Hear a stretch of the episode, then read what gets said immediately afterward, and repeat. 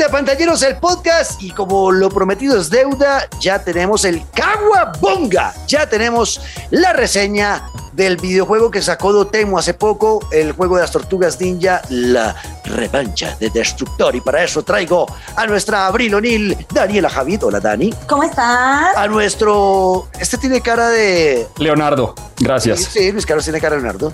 ¿En Eh, verdad? nuestro Pensé que me iba a decir de Carlos- Splinter, de rata o alguna cosa así. ¿Cómo Ah, le va? También, también. ¿Qué ha pasado, Luisca? ¿Qué ha pasado? Todo bien, mi querido Michelangelo Screams. Eso, y yo soy Miguel Ángel, ese es mi personaje favorito de las Tortugas Ninja, con ese jugué el videojuego y me lo pasé muy divertido. Hoy vamos a hablar de esta eh, maravillosa carta de amor a los nostálgicos de las tortugas en Pantalleros el Podcast. Bienvenidos. Teenage Mutant Ninja Turtles. Heroes in the. La revancha de Destructor, Shredder's Revenge. Qué buen videojuego, me ha parecido una cosa de locos. Eh, a ver, empecemos a diseccionarlo poco a poco, pero primero, Dani.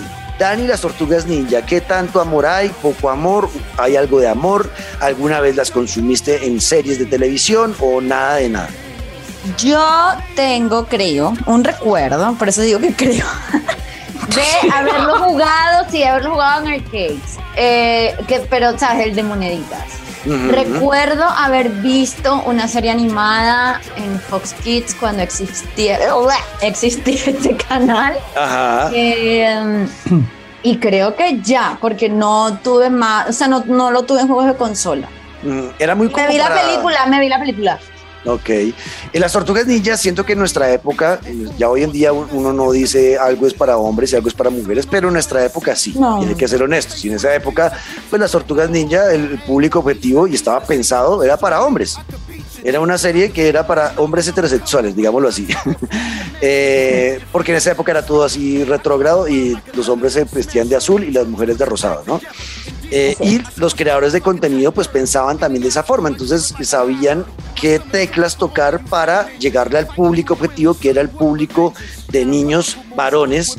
Eh, y creo que por eso yo creo que, eh, Luis, que muchas de nuestra generación eran, realmente yo no conozco casi mujeres que les gusten las tortugas ninja como a nosotros, ¿no?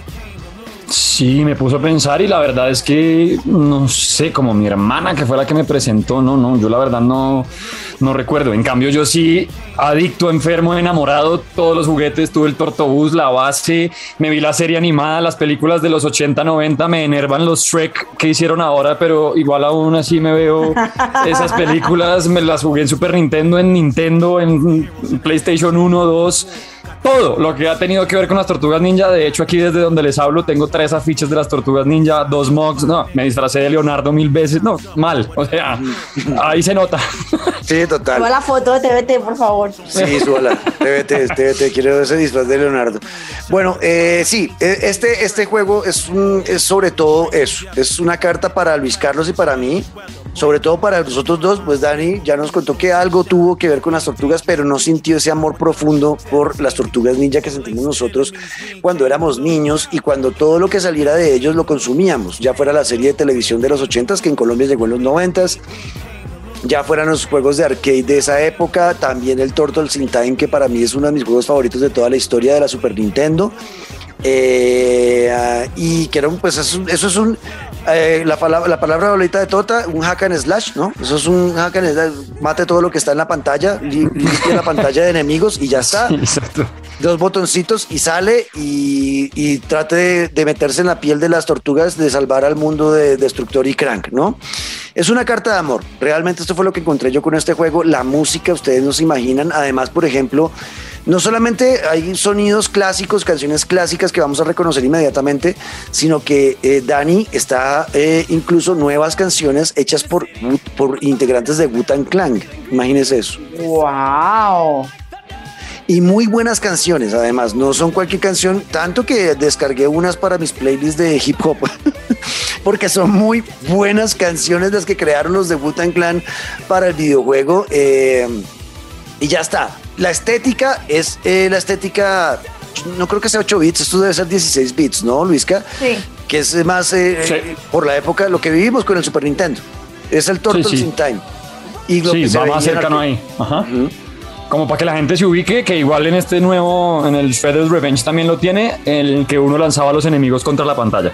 También, eh, esos son los pequeños guiños que tiene, por ejemplo, uno acá también puede lanzar enemigos contra la pantalla, están las tablas, que cuando ellos montaban en tabla, las tortugas en el Turtle sin Time, que iban como con aerodeslizadores ahí pasando por las calles mientras que peleaban con enemigos del Foot Clan, pues esos niveles están también en este videojuego. Eh, vuelven los, los de siempre, Rocoso Vivo, eh, Shredder, eh, bueno, y todos los que fueron, que estuvieron en la primera serie de televisión, la de los ochentas. Eh, y ahora, cosas novedosas que trae es que podemos jugar seis amigos al tiempo, Luis Carlos. No, es que es una locura. Lo más loco, porque en esa época podíamos jugar cuatro y yo creo que nunca jugué con cuatro personas, porque casi No. nadie tenía cuatro controles para un Super Nintendo. O sea, eso era. Pensé que ibas a decir que casi nadie tenía cuatro amigos. No, amigos, Lo siento, siento. Pero lo controles, siento. pero controles, no, Dani. Yo me acuerdo que nos tocaba con mis amigos cuando jugábamos el Turtle sin Time en Super Nintendo, nos turnábamos el- los controles, Claro. jugábamos de a dos personas. Exacto, el Sí, que perdía una vida iba saliendo. Sí, sí, sí, Exacto. exacto, rótese. Exacto. Y, eh, y ahora sí se pueden seis amigos, ya sea. Si son eh, en el sofá de la casa, si arma parche usted de pedir pizza, tomarse unas cervezas con sus amigos, pueden ser cuatro, eh, sentados los cuatro en la Switch, por ejemplo, jugando en la Switch, eh, o seis en línea. En línea sí se pueden jugar seis personas. Es realmente una locura el- el- la totacera que se arma en esas pantallas. Es un caos muy grande. Muchas veces uno se pierde, uno no sabe, ¿dónde está mi personaje? No lo veo. Sí, tal cual, tal cual. Y además porque sale humo y el pam, pum, y el no sé qué, y el golpe, no sé, uno se pierde. Es como cuando uno juega esas peleas gigantes de Super Smash que no se sabe nada, ahí. Que uno está ahí repartiendo botonazos, ahí estamos. Exacto, entonces bueno, aquí la historia, el modo historia es un modo historia rápido, se pasa en cuatro horas yo creo, en cuatro horas se pasa ese modo historia, donde tiene uno, pues es normal, pensaba en los juegos de ahora, tienes vidas ilimitadas, o sea, te van matando, pero pues es muy fácil que te reviva un compañero, eh, y es la historia de Crank volviendo a la Tierra, entonces eh, parece que Rocoso y Vivo están como rearmando el cuerpo del robot que usaba Crank, eh, Destructor está ahí también en la ecuación, y eh, se pasa rapidito. Eh, Al ganarlo, desbloqueas a Casey Jones, que ese no está desbloqueado desde el principio, sino cuando pasas la historia del juego ya desbloqueas a Casey Jones, que es el man que usaba la máscara de hockey, usaba los, los, las armas son puros elementos deportivos, bates, ba- bates de béisbol, palos de golf, eh, un stick de hockey, todo eso. Y eh, ese es un modo de juego. Y el otro, que es el que es el más nostálgico, que es el más chévere, es el arcade. El arcade es como jugaba, decía, como decía Dani, las maquinitas, cuando uno usaba unas monedas. Y, unas monedas uno no tenía vidas ilimitadas. Te daban tres vidas y un continuo o algo así. Eh, y Sí. aquí el, el modo arcade es así, te dan solo tres vidas y ya está. Y si te matan, te toca volver a empezar del juego desde ceros. Ese es el que más reto tiene y también se puede con seis jugadores al tiempo. Así que eh, yo estoy muy, muy contento con el Teenage Mutant Ninja Turtles Shredder's Revenge, la venganza del destructor. Eh, y creo que es un juego que vale la pena, es, es muy económico. En la Nintendo Switch eh, estaba en 32 mil pesos colombianos. Eh, y en las otras estaba como en 35 mil, porque están todas las plataformas. Pueden jugarlo en PC, en Play, en Xbox. En el Xbox está en el Game Pass. Eh, realmente es un juego que vale la pena, sobre todo para los que crecimos con las tortugas ninja y amamos esas, es- esos videojuegos.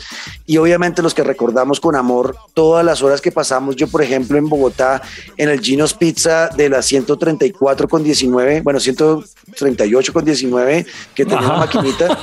Y cuando iba Y toboganes. Ajá, y toboganes, y uno iba con- a los cumpleaños de los amiguitos a celebrar allá y se metía a jugar la maquinita de, de las tortugas ninja y luego a tirarse por el tobogán.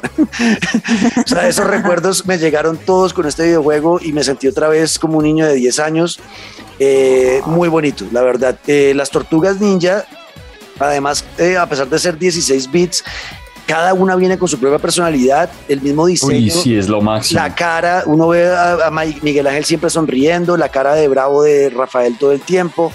Eh, tiene muchos guiños a cosas que conocemos del pasado y del lore de, este, de, de las tortugas que, que estoy seguro los va a hacer sonreír y traer muy buenos recuerdos. Para mí este juego es un 10 de 10, no le, no le, encuentro, Sí. no le encuentro problemas, la verdad. No le y no le quiero encontrar problemas, la verdad, lo disfruté demasiado, demasiado. Eh, ¿Algo por decir, Dani? ¿Algo, ¿Una pregunta por hacer o nos vamos? Sí, pregunta. Eh, ¿Puedes eh, subir de nivel tu personaje en el modo arcade o si reinicias y siempre es de cero, de cero, realmente de cero.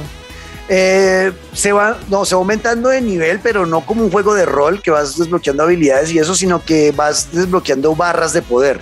Y el poder que Ok. tienes va aumentando, va aumentando eh, a medida que vas aumentando experiencia. Es muy sencillo, no, no tiene nada de complicación, pues porque al final la, la finalidad del juego es ser un, un juego de acción, eh, hack and slash, de limpiar la página, la, la pantalla y con scroll como era antes de izquierda a derecha, ¿no? La pantalla va moviéndose de izquierda a derecha y tú vas limpiando las- el mapa y ya está. Es muy, muy sencillo. ¿Algo más por decir. Luis Carlos?